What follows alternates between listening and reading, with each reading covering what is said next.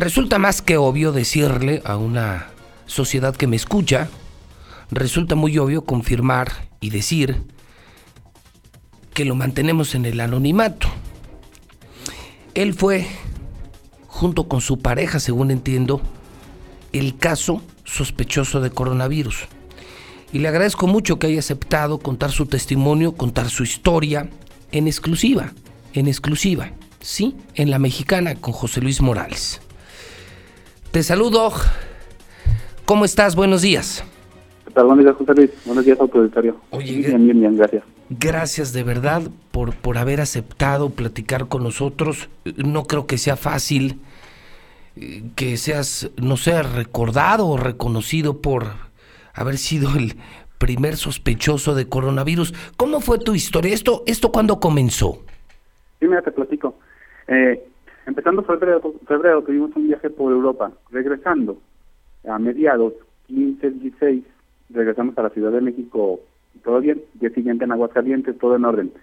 Pasaron aproximadamente unos 10 días y empezamos a presentar síntomas de eh, la sintomatología típica del virus. Teníamos nada más dolor de garganta y empezamos con catarro. Hasta ese momento yo todavía no tenía ninguna sospecha, andaba normal. Fue otro par de días después cuando empecé a ver las noticias del primer caso en el Distrito Federal, que el brote era en, era en Italia durante nuestro viaje pasamos por ahí. Ahí estuvimos más bien. Entonces, eh, a pesar de que mis síntomas no eran muy fuertes ni graves, dado el desconocimiento de la enfermedad, eh, lo que hice, primero no sabía qué hacer, sino lo que hice fue, mm, por las dudas, por aquello de las dudas, pues marqué al Instituto de Salud para, para preguntar. ¿Por qué lo hice? Esto lo hice básicamente por lo que te comento, el desconocimiento y en caso de que llegase a ser positivo, más allá de que las posibilidades fueran remotas o no, proteger a las personas con las que tuvimos contacto. ¿Por qué? Porque pasaron 10 días en los que nosotros no tuvimos ningún síntoma, pero fuimos a trabajar, fuimos a visitarnos familiares, entonces sí tuvimos contactos con varias personas.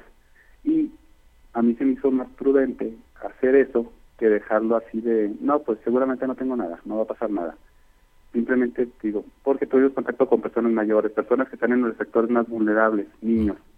Entonces fue, eso quisiera que quedara claro, me gustaría que la sociedad tuviera eso presente, que igual no, es, no se trata nada más de uno, sino de cuidar a los demás. Y así fue como, como lo hicimos. En un principio mmm, no tuve que hacer, marqué al Instituto de Salud, les cayó por sorpresa la llamada, como que tampoco tenían el protocolo bien definido y digamos que me dejaron en pausa una hora. Después me regresaron la llamada ya con doctores. Desde ese momento ya tuve el contacto con una doctora todo el, todo el tiempo. Lo que sucedió fue que ellos se organizaron y me dijeron, ya no salgas de tu domicilio, quédate en tu domicilio y nosotros vamos a hacerte la prueba ahí. Entonces vinieron personas del laboratorio químico y aquí en mi domicilio nos hicieron las pruebas. La de la garganta, la de la, la de la nariz y ya. Desde ese momento, esto fue ya el viernes este viernes. el, pasado fin de semana, que fue cuando, cuando se dijo dos casos sospechosos de coronavirus en Aguascalientes, lo recuerdo muy bien. Sí, exactamente. Entonces ya éramos, éramos nosotros y fue la, la recomendación que nos hicieron, fue bueno, vamos a hacer las pruebas pertinentes, pero por favor ya no salgan del domicilio. Entonces ya nos tuvieron en, en aislamiento.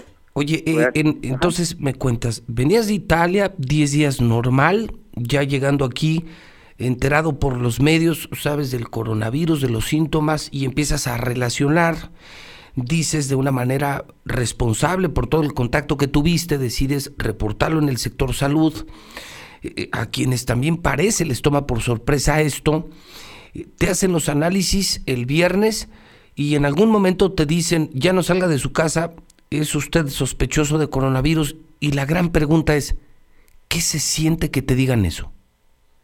pues se siente inquietud por el desconocimiento del tema.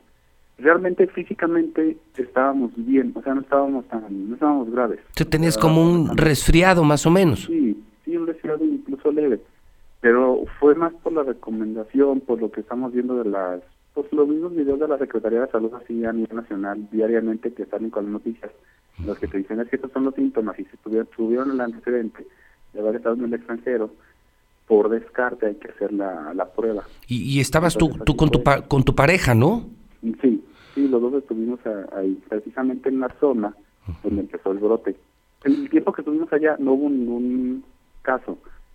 Okay. Pero coincidían los días. Y en cuando este... marqué a la Secretaría de Salud, básicamente fue por duda, no fue para hacer a la lista ni nada, pero ya ellos analizaron y dijeron, bueno, es que contando los días y viendo los lugares, pues sí te podemos catalogar como sospechoso. Oye, ¿en el, en el aislamiento estuvieron juntos? Sí. Sí, sí oye... no salimos.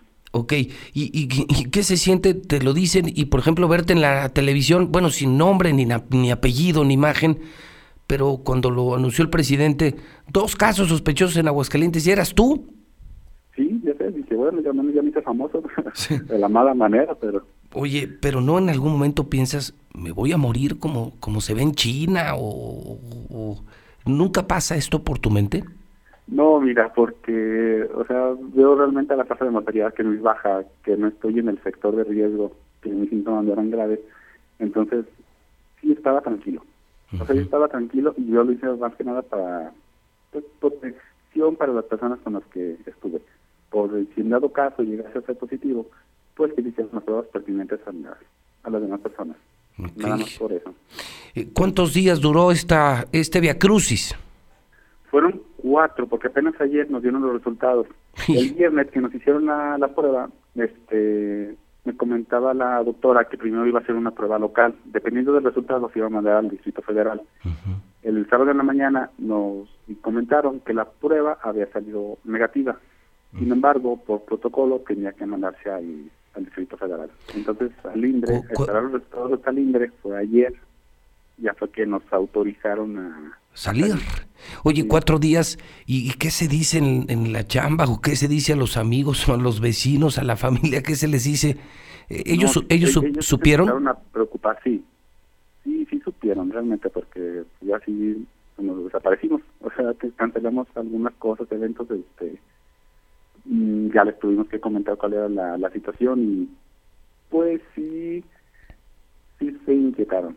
las personas que nos rodeaban sí se inquietaron ya esperando los, los resultados. Por más que uno trataba de tranquilizarlos diciendo, mm, seguramente no, no va a ser positivo, no pasa nada. De todos modos es inevitable que.